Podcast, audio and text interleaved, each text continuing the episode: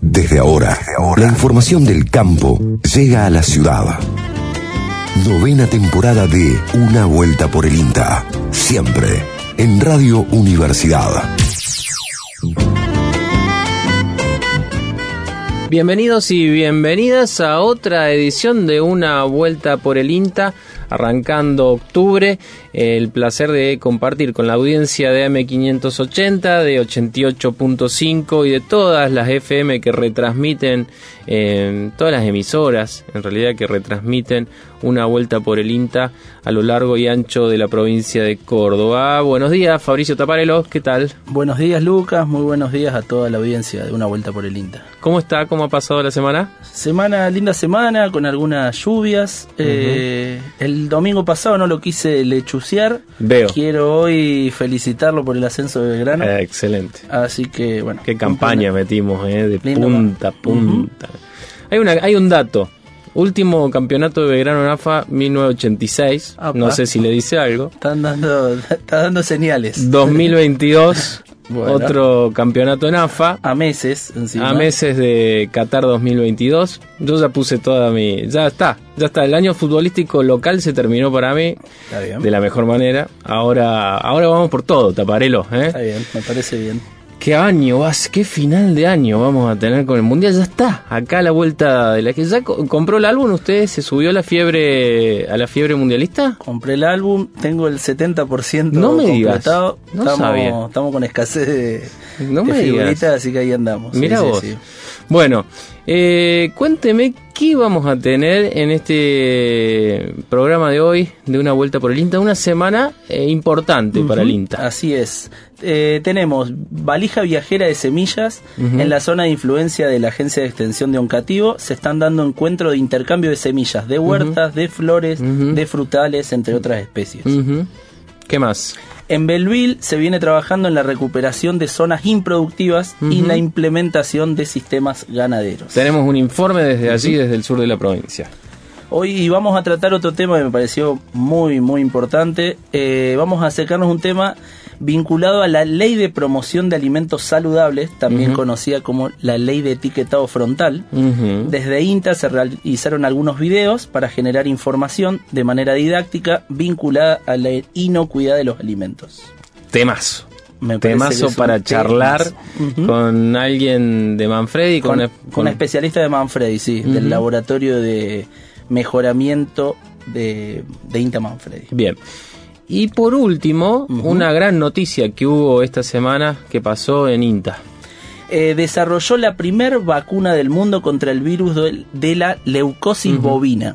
El desarrollo biotecnológico fue el producto de una investigación de más de una década entre el INTA y la Universidad Belga de Liège. Ujú. El virus de la leucosis bovina produce una mortandad del 10% de los animales contagiados. Como siempre cuando salen estas noticias de, de algo así, de una vacuna, de un, hay atrás un proceso muy largo de trabajo que involucra a muchísima gente eh, y tenemos el testimonio de una de las personas que impulsó y fue cabeza de, en, en INTA del desarrollo de este, de este laburazo. Bueno, muchísimo, muchísima, tenemos que meterle porque no sé si va No a si entrar va a todo.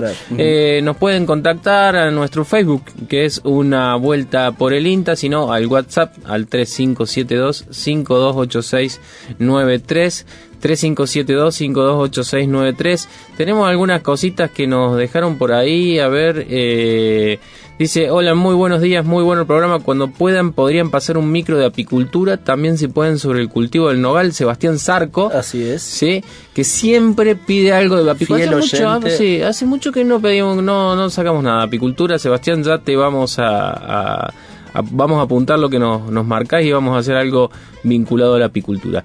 Le propongo que, que ponga la pava. Dale. ¿eh? O la, ¿Pava eléctrica o pava gas? Lo de usted. Yo pava eléctrica, Ah. pero tendría que meter la pava Qué gas. jodido, qué jodido. Yo tengo un dilema ahí en casa. Hay, hay un conflicto en casa por eso. Pero bueno, eh, yo le doy a la pava todavía. ¿eh? Es cómodo la pava eléctrica. Es, Es cómoda, cómoda, sí. pero la pava permite el cebado que sea más progresivo, sobre todo los primeros mates que son los más importantes. ¿eh?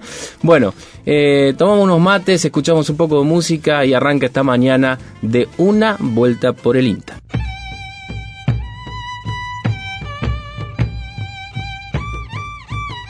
Vení, Lucio, hermano mío, cantemos juntos, papá.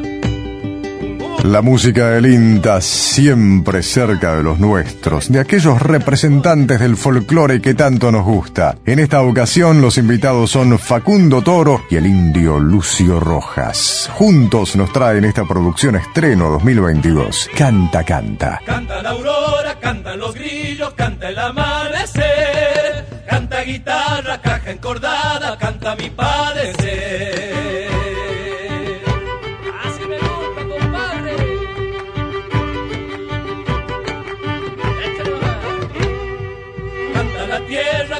Mi pena, canta la soledad. Cantan los hombres, gritos del monte, canta Vidalita.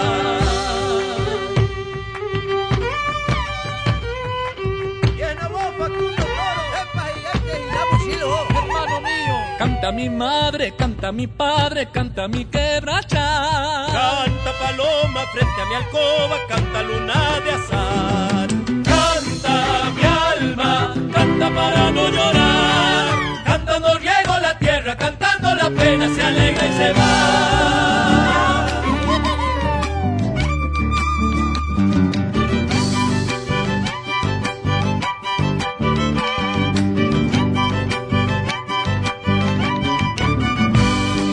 Canta los días, canta la noche, canta el atardecer. Mi alma, tierra añorada, canta salta de ayer.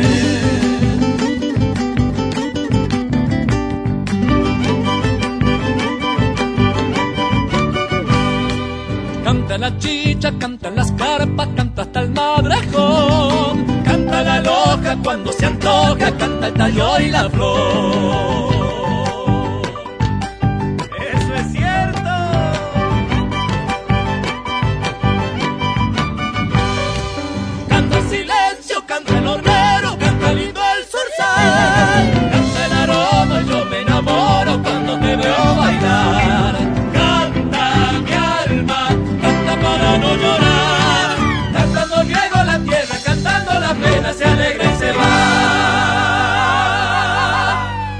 Escuchando Una Vuelta por el INTA 2022. La Agencia de Extensión Rural INTA Belville viene desarrollando en los últimos años un intenso trabajo interinstitucional para la recuperación de zonas improductivas y la implementación de la ganadería, asesorando a productores locales con alternativas forrajeras y la mejora del desempeño en establecimientos ganaderos. Sobre esto nos comenta en detalle el ingeniero Matías Aladio de la Agencia de Extensión Rural del INTA Belville. Nosotros acá en la zona de influencia de, la agencia de Belleville eh, comprendemos una zona bastante amplia que va desde Ballestero Sur hasta San Marcos. Se hacía agricultura, eh, en su momento lo, lo que era ganadería se había excluido y bueno, después de, de las inundaciones y, y demás, eh, los productores en, en las zonas que no pudieron hacer más agricultura, llámese bajo, bajos, bajos salinos y zonas eh, que los rendimientos no eran acordes en función de, de los gastos, incluyeron de vuelta lo que es la, la ganadería, principalmente eh, la cría. Así que, que bueno, eh, se llegaron hasta, hasta la agencia, querían ver qué cultivo, qué pasturas podían hacer en, en esos bajos, en esos bajos salinos, algunos inundables, otros no, y bueno, en conjunto con, con los chicos de pasturas de Marco Juárez, implementamos algunas mezclas en base de, de agropiro, festuca, algo de alfalfa, para empezar a, a, recuperar un poco esas, esas, esas zonas y eh, incluir a la ganadería dentro de él. Así que bueno, hace ya dos años que venimos trabajando en eso.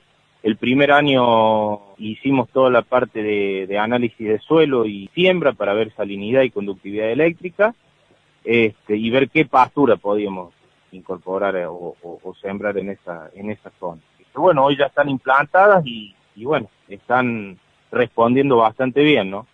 Nosotros ya venimos trabajando con dos sitios de muestreo. Uno es un campo ganadero y otro es eh, en la Escuela de Agricultura acá en Belleville. Son periurbanos, digamos, que no se pudo hacer más agricultura, entonces lo utilizamos para, para forraje del tambo, que hay un tambo en la escuela, y estamos evaluando la productividad de la alfalfa en conjunto con el Ateneo acá de la Sociedad Rural de Belleville. Y otro es un campo ganadero, donde ya la zona es más productividad baja, donde sí hay esos bajos salinos, donde tenemos lotes eh, en base de alfalfa, y después otros lotes, otro sitio de muestreo donde hay agropiro solo, agropiro con festuca y trébol, y alfa con trébol. Uno, uno de los objetivos puede ser, eh, va, es eh, poder recuperar esas, esas zonas improductivas, eh, pudiendo sacar eh, un margen de esas zonas improductivas que el productor este, las tenía en desuso, ¿no? Y recuperar en base a esta implantación de estas pasturas un poco toda esta parte que en su momento sí fue productiva y con esta implantación de, de esa, por ejemplo, el agropiro que es un poco resistente a lo que es salinidad, y tolera un poquito más el, el anegamiento que otro tipo de pastura, empezar este, esta recuperación de estos suelos.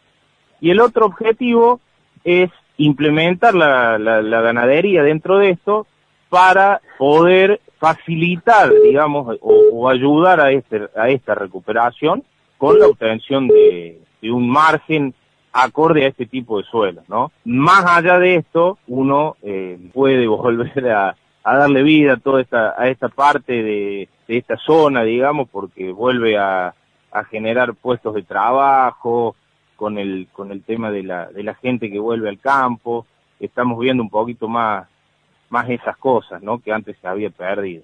Tenemos un, un grupo de productores acá en la zona, donde hace ganadería de cría, ganadería bovina de cría, y eh, le seguimos un, un orden con ellos, los ayudamos a, a llevar planillas de, de, lo que es la parte reproductiva, donde, donde hacen, algunos hacen inseminación, los otros es todo eh, servicio con toros, eh, y bueno, los ayudamos con sus registros al, a la hora del tacto, a la hora de la inseminación, y también el, la parte sanitaria, eh, en este caso los podemos ayudar en conjunto con los chicos de Marcos Juárez de la parte de, sanidad, ¿no?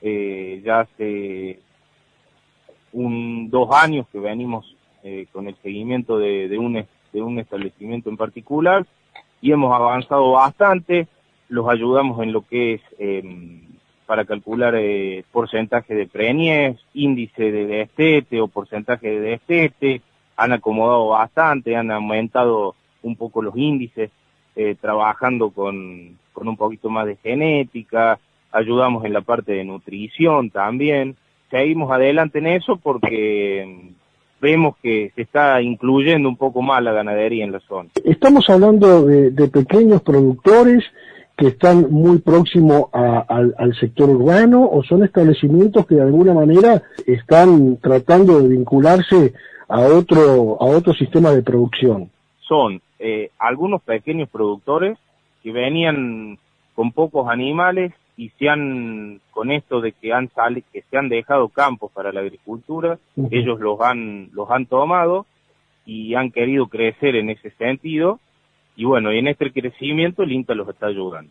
Y después hay este, algunos grandes productores, que son estos que te digo, que bueno, quieren darle un poquito más de vuelta de rosca, eh, incorporando la genética, trabajando con una, una mejor eh, sanidad en sus rodeos, porque venían medios complicados con el tema de, de lo que eran enfermedades reproductivas, eh, enfermedades respiratorias en, en terneros, es, es más o menos ese abanico en lo que en lo que venimos trabajando. Así pasaba Matías Saladio, extensionista de INTA Belville, en la nota realizada por los compañeros de Marco Juárez, tanto Andrés del Pino como Jorge Alegre. Bien ahí. Eh, bueno, algo del sur, en donde es muy común, digamos, es, es más habitual que haya zonas eh, dedicadas a la agricultura, en donde la ganadería o, ha perdido cierto terreno. Bueno, eh, un poco es uno de los aspectos que abordaban en, en la entrevista con Matías. ¿Qué, ¿Con qué seguimos? Eh, seguimos con una nota que le hicimos a José Marochi, que es extensionista de INTA de Oncativo. El chino. El chino Marochi. eh, sobre una via- valija viajera de semillas. Ahí va, mira vos. Eh, en, la, en la presentación dijimos que se hicieron encuentros de intercambio de semillas, así que lo escuchamos a José. Bueno, vamos a comentar sobre la valija viajera de semillas. Con, con ellas estamos trabajando y viajando a diferentes localidades, instituciones de la zona de la agencia Oncativo, INTA, y eh, armamos encuentros donde interesados, interesadas eh, que están en el tema de huertas, intercambian materiales de diferentes especies, ya sea hortícolas, de flores, medicinales, nativas, aromáticas, frutales, árboles, etcétera. Entonces, el intercambio que se da de estas personas con la valija viajera, eh, no se están llevando un sobre de la valija para sembrar un cantero entero, sino para empezar a reproducir una especie que ellos estaban buscando desde los antepasados que habían escuchado, alguna especie que les interese por alguna característica en, en especial. Entonces, eh, se la lleva, digamos, a su predio para empezar a, a reproducirla y después este, seguir intercambiando esa semilla, lo cierto, transmitiéndola hacia otras personas. Y se arman, digamos, sobres de papel o de cartón, de un material reciclable, ya sea de 4 centímetros o por 10, 8 centímetros, puede ser cuadrado, puede ser rectangular, y adentro se ponen 5 a 10 semillas, se pueden poner más también. Eh, y bueno, la gente, digamos, eh, por general se intercambia una especie por una especie y, y si la persona que se acerca deja eh, mayor cantidad de sobres de lo que se lleva, es lo que se busca para fortalecer la valija, así cuando va viajando a diferentes localidades va creciendo. Y eso estamos lográndolo. Hemos hecho encuentros eh, en, la, en la ciudad de Pilar, es un encuentro zonal donde participó gente de, de Uncativo, de Laguna Larga, de Río Segundo, también en Luque, y lo hacemos con, la, mm, con el grupo Agroecología Monte Espinal, que es de Río Segundo. Ellos son eh, quienes están a cargo de, de la valija, pero como venimos trabajando eh, juntos, bueno, hemos propuesto la, idea de hacerla eh, con un mote de, de viajera. Así que ya la van pidiendo en diferentes localidades, se va dando los turnos. En el caso ahora que está en Luque, a través de la municipalidad, de, de la selección que está trabajando con el tema de Pro Huerta, ahí, bueno, la gente va y visita la, la valija viajera para intercambiar algunas semillas con, con ellas.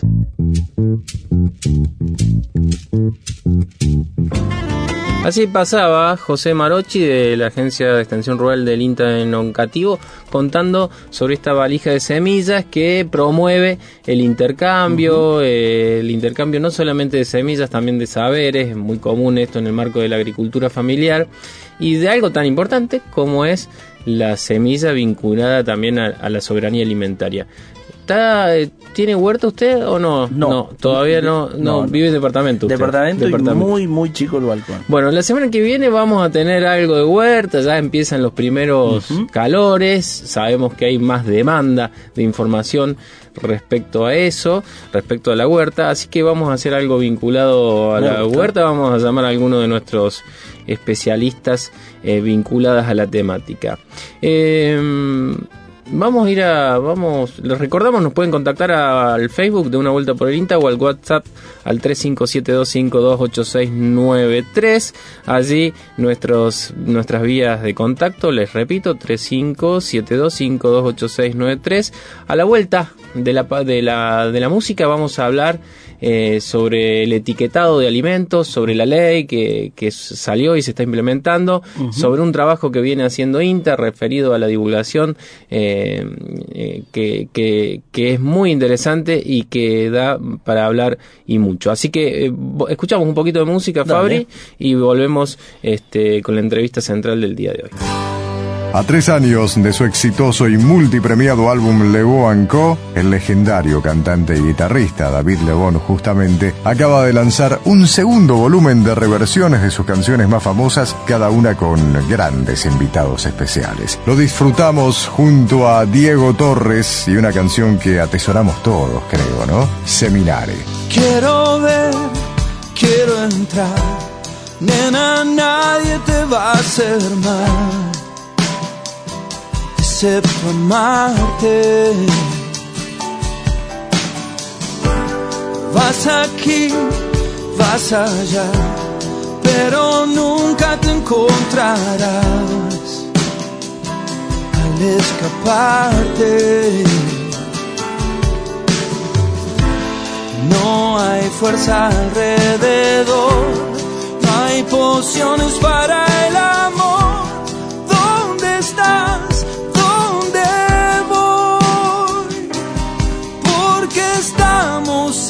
La calle de la sensación, muy lejos del sol que quema de amor. Te doy pan, quieres sal, nena, nunca te voy a dar lo que me pides. Te doy Dios quieres más, es que nunca comprenderás a un pobre pibe. Esas motos que van a mil, solo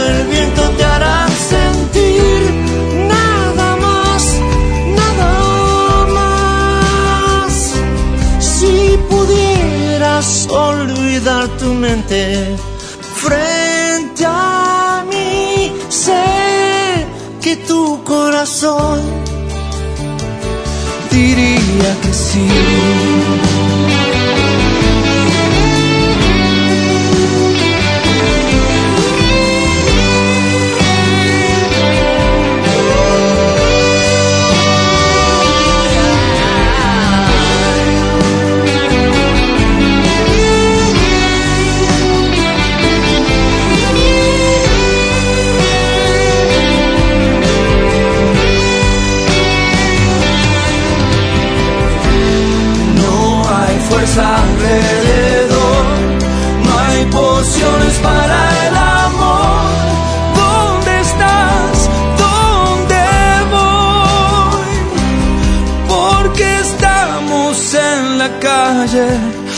La sensación,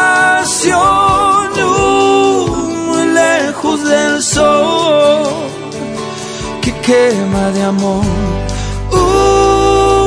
lejos del sol que quema de amor.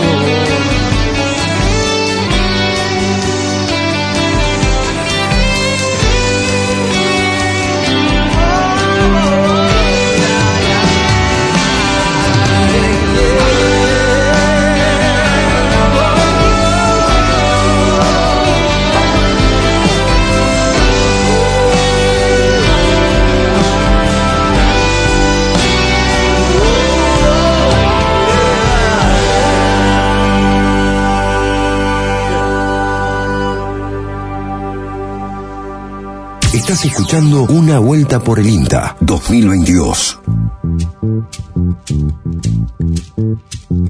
Continuamos en una vuelta por el INTA y mm, lo anunciábamos en el bloque pasado, desde mm, la red de inocuidad y seguridad alimentaria de INTA se hicieron algunos videos con el objetivo de gestionar información más vinculado a la inocuidad de los alimentos y también a la seguridad alimentaria. Eh, en el marco, bueno, se ha sancionado, a ver, eh, la Cámara, el Congreso a fines del año pasado eh, sancionó esta ley, esta ley que tiene como objetivo garantizar el derecho a la salud y a una alimentación adecuada a la población a través de la promoción de una alimentación saludable, saludable brindando información nutricional simple y comprensible de los alimentos envasados y bebidas analcohólicas para promover la toma de decisiones asertivas, activas y resguardar los derechos de las y los consumidores. Bueno, ya se empiezan a ver algunos alimentos. Yo eh, traje, mire, le traje una, una etiqueta de una cola, de la cola, de la gaseosa de cola más conocida y más popular, ¿sí? la que se usa con 70% ¿eh? para el Fernet, que ya empieza a ver eh, el octógono con exceso de azúcares y demás. y bueno, tenemos a, alguien que trabaja en, eh, en, el laboratorio de granos del INTA Manfredi. Eh, ella es bióloga eh, y tiene un máster en inocuidad y calidad de alimentos. Y por eso vamos a comenzar en esta mañana de una vuelta por el INTA con Roxana Aguilar, a quien le damos los buenos días. Aquí Lucas y Fabricio te saludamos. ¿Cómo estás, Roxana? Hola, buenos días, chicos. ¿Cómo están? Gracias bueno, bueno, gracias a vos.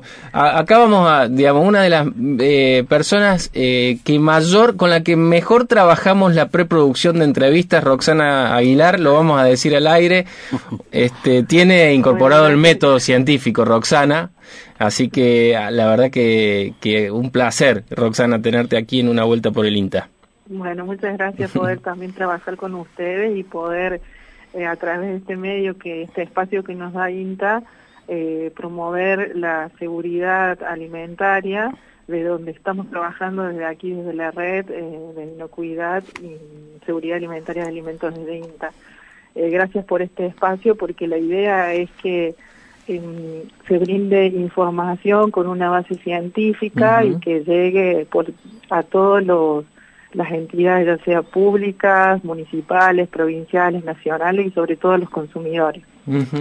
Roxana, ¿cómo andas? Te habla Fabri. Hola Fabri, ¿cómo estás? Todo bien. Bueno, vamos directamente a las preguntas, ¿te parece? Sí, dale, bueno, dale. para el que para el que no sabe, ¿qué es el rotulado de alimentos y por qué es importante? El rotulado de alimentos eh, es una inscripción o leyenda eh, gráfica que lo, se pueden ver en el envase de un alimento que está impreso eh, o está adherido al alimento sirve para suministrar información acerca sobre las características particulares que tiene el alimento. Su forma de preparación, manipulación, cómo se conserva, el contenido que tiene y las propiedades nutricionales que tiene el alimento. Mucha de esa información, Roxy, mucha de esa información muchas veces aparece también, digamos, combinada con estrategias de marketing que tienen las demás. O sea, esa información está muchas veces en la letra chica, ¿no es cierto? Sí, por lo general, eh, lo, que es información de eh, la información que, o sea, todos los alimentos tienen una información obligatoria por ley. Entonces, eh, este, tiene la disposición que puede llegar a tener, puede tener en forma de tabla. Claro. lo que es la, información nutricional, estoy hablando, en forma de tabla o si no también en forma tabular o lineal, que por lo general, o sea, se ve un poco, no se ve tanto la formación, la, la, lineal, la, tabular es más visible. Claro. Eh, y dentro del alimento, o sea, eh, hay una información que es obligatoria, sí o sí, que tiene que tener la denominación de venta. ¿Qué significa la denominación de venta? Si estamos hablando de una leche, que diga leche entera, si tiene vitaminas, que diga que tiene vitaminas, que, se, cuando vos ves el envase esté descrito eh, el alimento en si es libre de gluten, eh, también la lista de ingredientes que debe tener, eh, la declaración de alérgenos también es importante, si un consumidor lee ese alimento y lo puede consumir o no, a veces no lo leemos como consumidores, el contenido que tiene que tener, eh, la identificación del lote, las fechas de, de vencimiento, que muchas veces vamos a comprar y no vemos las fechas de vencimiento. Eh, y bueno, esto de la información nutricional es fundamental eh, para informar al consumidor sobre las propiedades nutricionales que tiene el alimento. Había otra, hay también alguna información que es más opcional, ¿sí? Y está el INE, Sí, esa- INEC, sí. Sí, esa información es la que te estaba comentando, es información nutricional complementaria. Eh, que el nutriente debe incluirse obligatoriamente en la tabla en ese caso si Claro. se incorpora ese tipo de información eh, nutricional complementaria. Y, y la, ¿qué es la, la- que se le llama INC? Esta información eh, nutricional complementaria es cualquier eh, representación que afirme o sugiere o implique que un producto posea propiedades nutricionales particulares. Por ejemplo, eh, no deberá sustituir, sino añadirse a las declaraciones de los nutrientes. Por ejemplo, si es reducido en colesterol, si es bajo en sodio, eh, sin grasas trans, esto que vos, por ejemplo, ahora estás más viendo en detalle, por ejemplo, para tu caso de la hipertensión, vas a buscar alimentos que son más reducidos en colesterol. Entonces, vas a buscar aquellos alimentos que tengan en declarado es una información nutricional complementaria o te vas a poder fijar también en la tabla nutricional. eh, Sí, los valores del sodio, por ejemplo. El valor de, la- de sodio, si ese alimento es pertinente para vos o no. Tal cual. Ujú. Bueno, eso sería, en, en, digamos, en todo lo que sería, todo lo que es el etiquetado, o Ujú. el rotulado de un alimento envasado. Pero se ha sancionado una ley en nuestro país que es la de etiquetado frontal de alimentos, eh, que en lugar de vos estar viendo en la tabla, ya en la misma em, envase te va a estar advirtiendo si ese alimento tiene un exceso en sodio o no. Entonces, esta ley de etiquetado frontal se sancionó el 26 de octubre del 2021 Ujú. y se llama promoción de la alimentación saludable. Y el Eh, etiquetado frontal, ¿para, ¿para qué es importante? ¿Cómo es el etiquetado? ¿Qué características tiene? Le- El etiquetado no reemplaza la información nutricional. La información nutricional que nosotros estuvimos hablando recién de las tablas, ¿no? Claro. va a seguir estando, pero eh, es una información nutricional simplificada en la parte frontal del envase del alimento envasado. ¿Y para qué va a servir? Sirve para garantizar el derecho a la salud de los consumidores y una alimentación adecuada eh, para brindar un- una información más simple y, com- y com- y comprensible al consumidor del alimento y de bebidas eh, que no son alcohólicas. Claro. Eh, también advierte el consumidor sobre el exceso de componentes como por ejemplo azúcar, sodio, grasas saturadas, grasas totales y calorías también, con una información mucho más clara. Y promueve la prevención de la malnutrición ¿m? y la reducción de enfermedades crónicas, por, por ejemplo diabetes, enfermedades Claro. cardiovasculares. O sea, con esa intención fue el objetivo con el cual se ha sancionado esta ley. Convengamos que a las empresas eh, no les hace ninguna gracia, ¿no? Tener, o sea, porque eh, influye directamente la ley de etiquetado frontal eh, directamente en lo que es la, la publicidad, el marketing, porque yo tengo acá, lo de, no sé si nos escuchaste cuando presentábamos, yo tengo, me traje una etiqueta de la gaseosa cola más importante. Y bueno, eh, tiene, eh, a- digamos, se ve a la, a la misma, digamos, la misma dimensión, te diría, que el logotipo. Eh, tiene un octógono negro que dice exceso en, azúcares del Ministerio de Salud y abajo dos rectángulos que dicen contiene edulcorantes no recomendables en niños o niñas y contiene co- contiene cafeína evitar en niños y niñas. Y esto, digamos, hay que pensarlo también en el largo plazo, ¿no? En términos de, de, conocimiento, de información, de educación para, eh, para bueno, para que, para que la mayoría de la gente tenga acceso a esa información, porque no se lee, eh, habitualmente no, no, uno no lee la información de la letra chica. Y bueno, y es de lo más común regalarle a un niño, ¿no? una gaseosa cola. Pero bueno, me parece que este tipo de de, de leyes ayudan a saber a esto, un derecho básico, ¿no? A saber qué es lo que estamos comprando, consumiendo, ¿no, Roxana? Sí, garantizar una alimentación más saludable. eh, eso de que el consumidor sepa, como que les decía anteriormente, claro. eh, qué es lo que está consumiendo. Eh, por ahí no todos tenemos la capacidad de, como consumidores, de estar interpretando las tablas de nutrición, claro. de información nutricional. Entonces esto ayuda al consumidor eh, a que sea más consciente de con qué se está alimentando y qué está consumiendo, ¿no? Entonces, y le da el derecho a elegir. Desde el punto de vista del empresario, yo también creo que para la industria es difícil porque tienen que formatear eh, todo una, un, modelo que tenían, una forma, eh, pero bueno, es una ley que se viene implementando en varios países, eh, en, el caso de México, eh, fue publicada en el diario oficial el 27 de marzo del 2020, en Chile también, en Colombia, en Perú, en Uruguay, de la información que vamos teniendo, y bueno, y Brasil también. Eh, entonces, bueno, es como que va, se va incorporando estos aspectos en, la, en la salud pública en, en, muchos países y ahora lo está tomando nuestro país. Roxana, ¿y hay algunos alimentos que no estén alcanzados por la ley?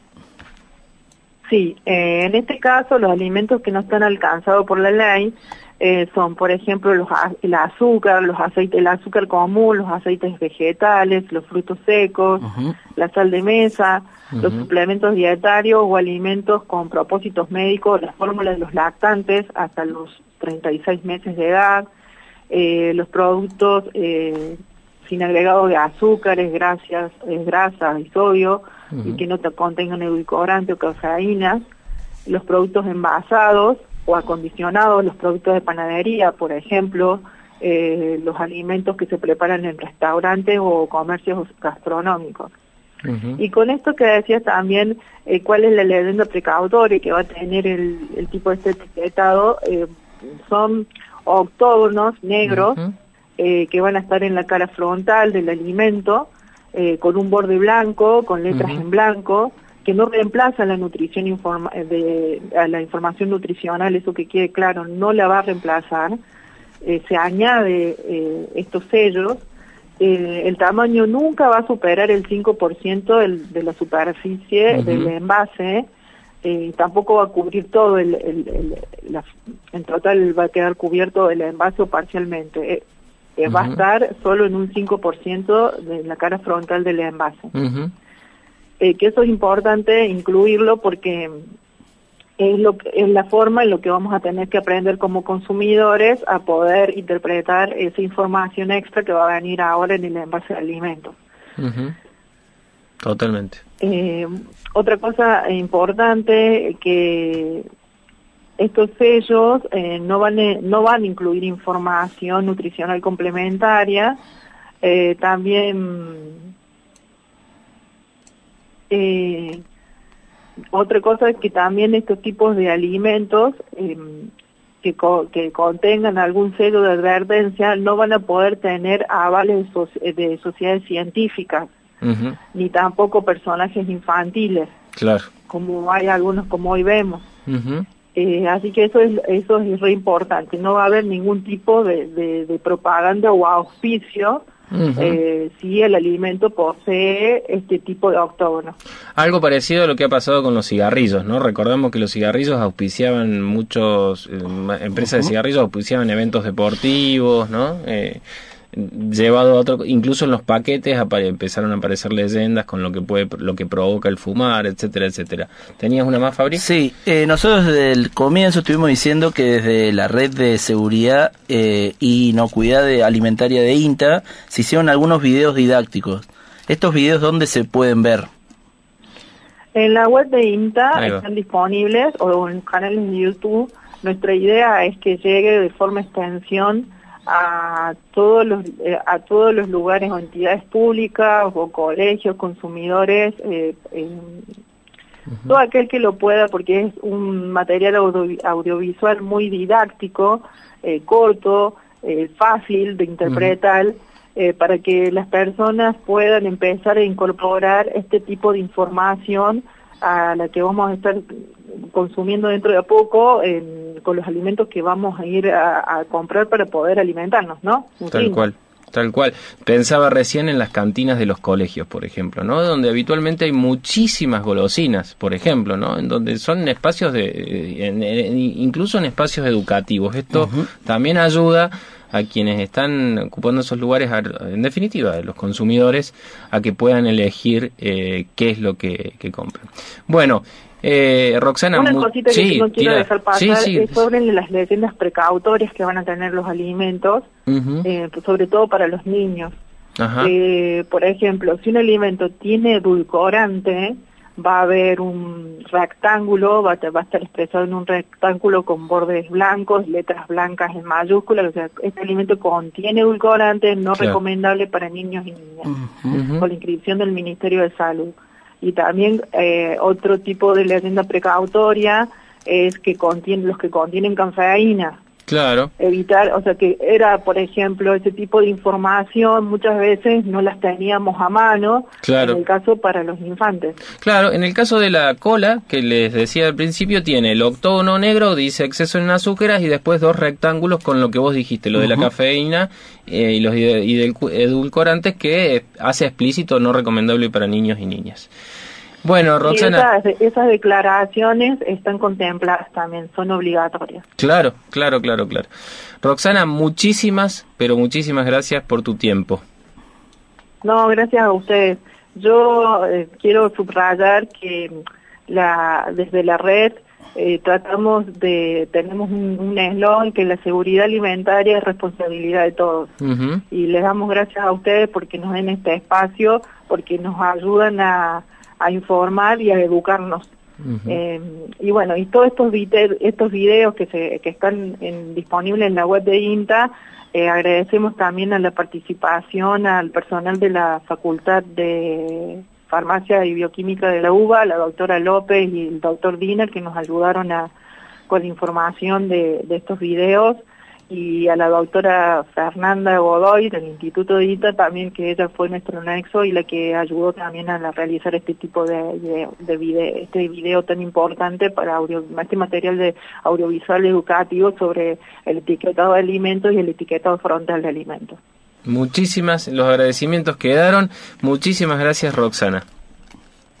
Eh, te dejamos cualquier cosa, el mail de la, de la la red de inocuidad en seguridad alimentaria de INTA, si nos quieren contactar, por cualquier duda que necesitan, cualquier haya escuchado el, este programa y quiera mayor información, eh, te dejo el número, el mail de contacto que es risa.inta.gov.ar. Bárbaro.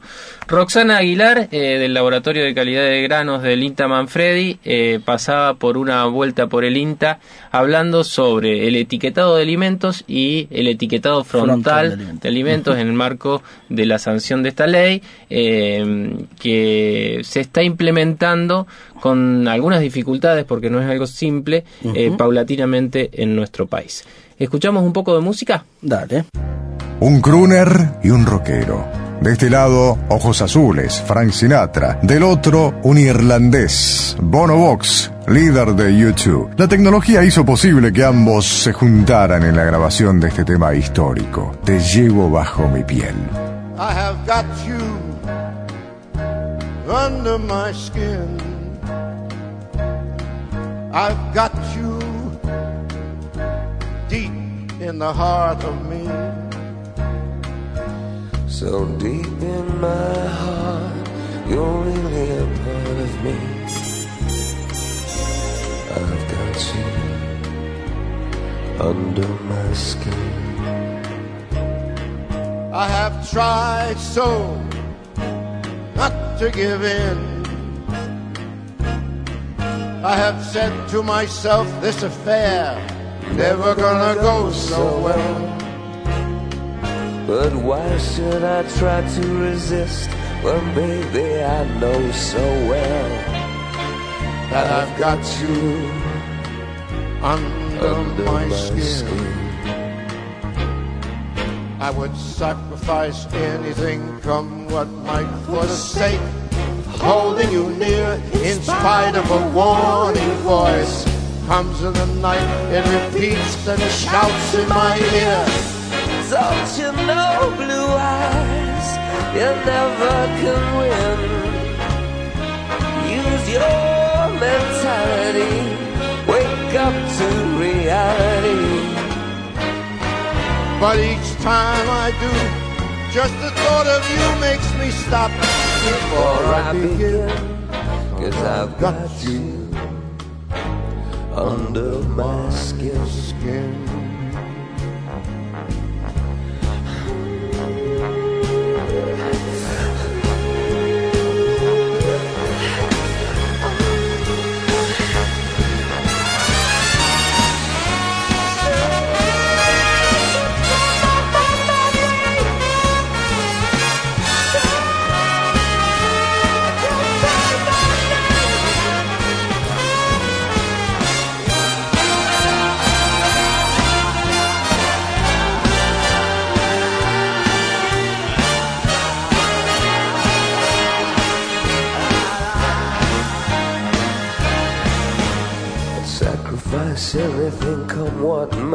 For the sake of having you near. In spite of a warning voice, comes in the night and repeats and it shouts in my ear. Don't you know, you fool, you never can win. Use your mentality, wake up to reality. But each time that I do, just the stop before I begin. Cause I've got you under my skin. And I love you when you're under my skin. Datos, información, campo, estudios. Una vuelta por el INTA.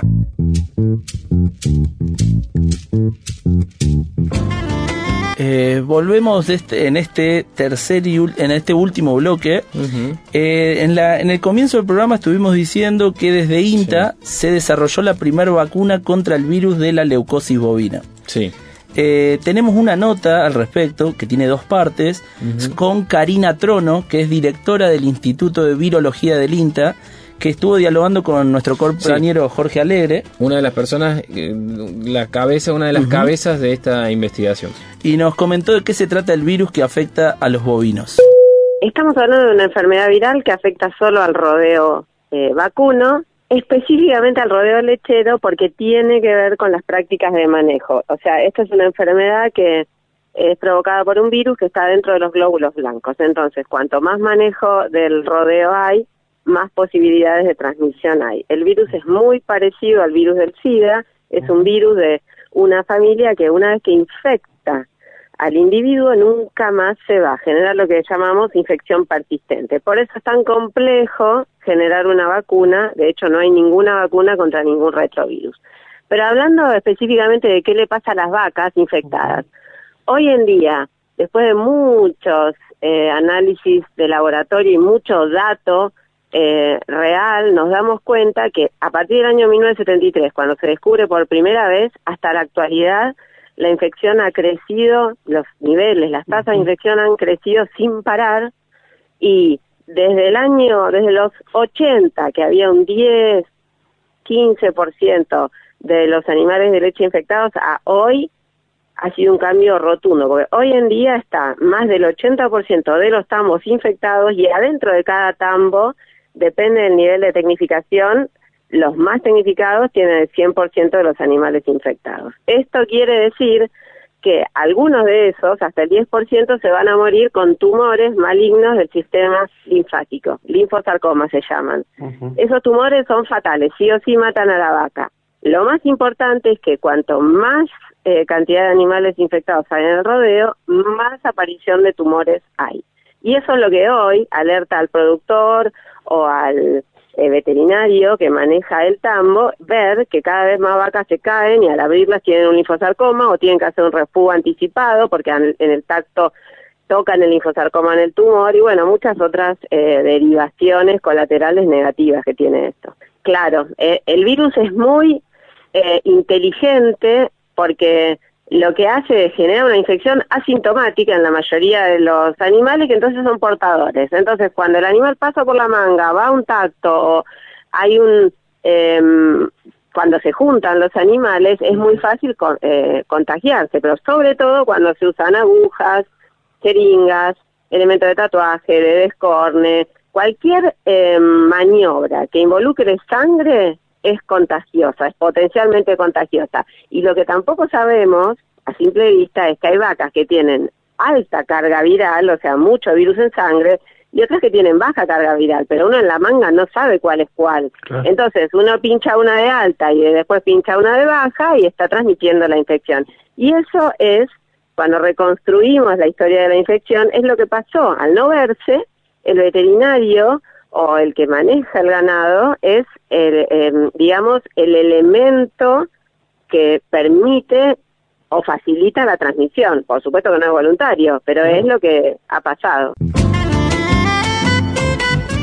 Así escuchábamos a Karina Trono. Karina es directora del Instituto de, de Virología del INTA, eh, contando acerca, bueno, de la leucosis, varias cosas. Tenemos una segunda parte, pero preferimos dejarla para, para, para el programa que viene, así lo, lo- lo abordamos con tiempo.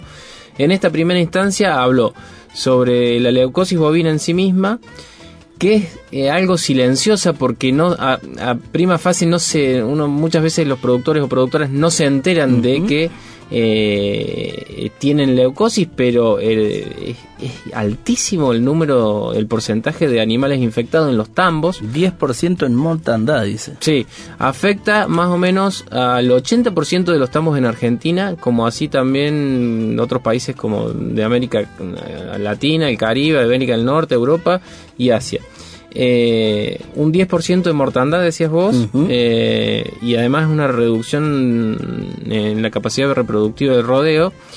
Eh, bueno.